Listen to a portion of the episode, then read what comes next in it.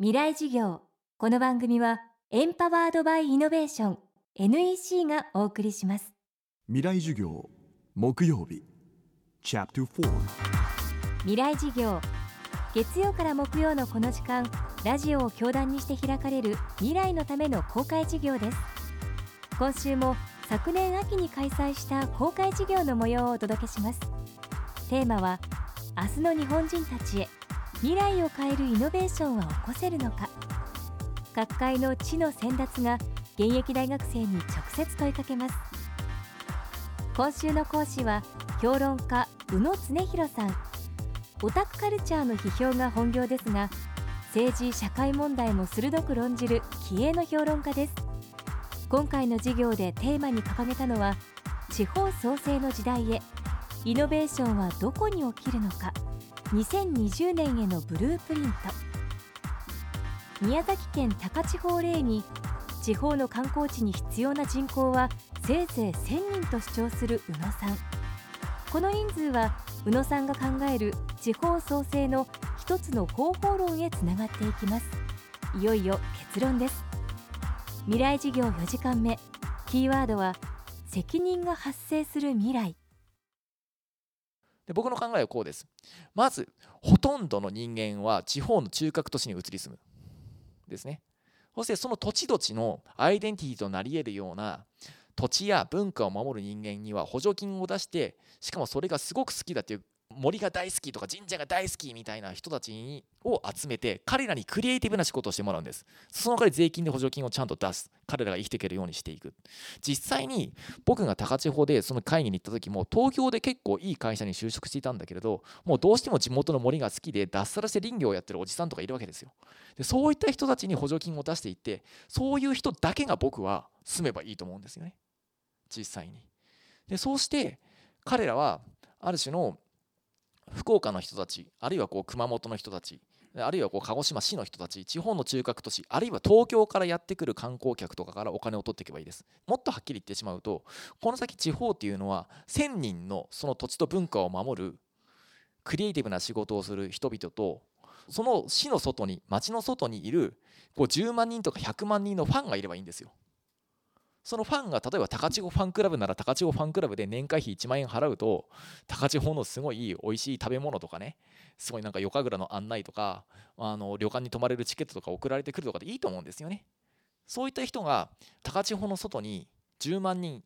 いればあるいはこう世界中に100万人いれば全然回っていくはずなんですよね。そういった発想の転換が僕はねあの必要だと思うんです。でこれはあくまで一例です。あのもちろん高千穂のような観光資源がある場所だけではない。で僕が何が言いたいかというと結び方なんですよ。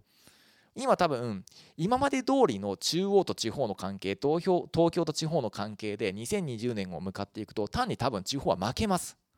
だとするともう関係を変えるしかないんです。結び方を変えるしかないんです。で僕が今日なんでメディアの話をしているのかネットの話をしているのかというとメディアというものは中央と地方を結ぶ。遠いところを結ぶためにあるものだからなんですね。だって皆さん考えてみてください。あの目の前で妊婦が苦しんでいたら大体みんななんか生まれそうとか言うと救急車呼びますよね。でもすごくなんかこうタンザニアでエボラ出血熱が流行ってるというとうわ怖っとか思うだけで具体的に何かアクションを起こそうと思う人は実はほとんどいないと思うんですよ。でそれでも何かあのユニセフとか募金するといやした方がいいのかなと思うのは多分メディアがあるからなんですよね。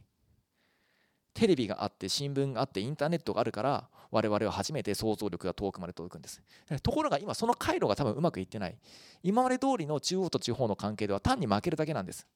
あのなので僕らはいつの間にか何かここ数十年植え付けられた地方が地方というものはこういう状態が栄えてるんだこういう状態が発展してるんだということを思い込まされて何かこうアイデンティティを見失いつつある。なので今インターネットを中心にメディアというものが変わっていく人々のつながれ方が変わっていく時代というものを使って新しい地方と東京との関係というビジョンを再構築しない限り絶対に地方というのは衰退していくしかないというのが、えー、と一つの僕の考えだったりします。はい、今日ですね僕がね6年後っていう問題設定をしたも理由みたいなことですかね。僕ねこの6年後っていうねこのサイズ感がいいと思うんですよ。なんか国家100年の体系を考える礎を足場を固めるからこそ何かこう56年後のことちゃんと考えること大事だと思うんですなぜかというと56年後をこうしたいって言ったら責任を問われるからですねなんかね50年後や100年後というと人はどんどん無責任になっていくんですよしかし3年後や5年後6年後のことを言うときには人には責任が発生するんですよねお前5、6年前にああ言ってたじゃん、なんでやってないんだって言われる。僕はそのことが大事だと思うんです。なので、人間にはやっぱり未来を考える想像力っていうのは絶対不可欠だけれど、その想像力が無責任なものであってはいけないというのは僕の考えなんですね。なので、今回はちょっとオリンピックっていうものにね、結構かこつけて、何か手が届く、そして責任が発生する未来というものをちょっと考えてみたいと思い、2020年というテーマを設定させていただきました。なので、今日の僕の話なんかもね、一つのこう手がかりにこうこれから地方でやっていくあるいはこう地方出ていく皆さんがねこう新しいつながり方のようなものを模索するようなそんなアクションにつながっていけたらいいなというふうに思っています。宇野恒弘さんの講義は現在完全版ビデオポッドキャストでも配信中です。未来事業2014で検索してチェックしてください。またこのサイトでは山崎真理さん千住博さん伊藤豊夫さん真鍋大斗さんの公開授業の様子も見ることができます。未来授業来週は武蔵大学助教田中俊之さんの講義をお送りします。テーマは男性学。男性が男性だからこそ抱える問題。ぜひお聞きください。川口技研。階段での転落。大きな怪我につながるので怖いですよね。足元の見分けにくい階段でもコントラストでくっきり。白いスベラーズが登場しました皆様の暮らしをもっと楽しく快適に。川口技研のスベラーズです。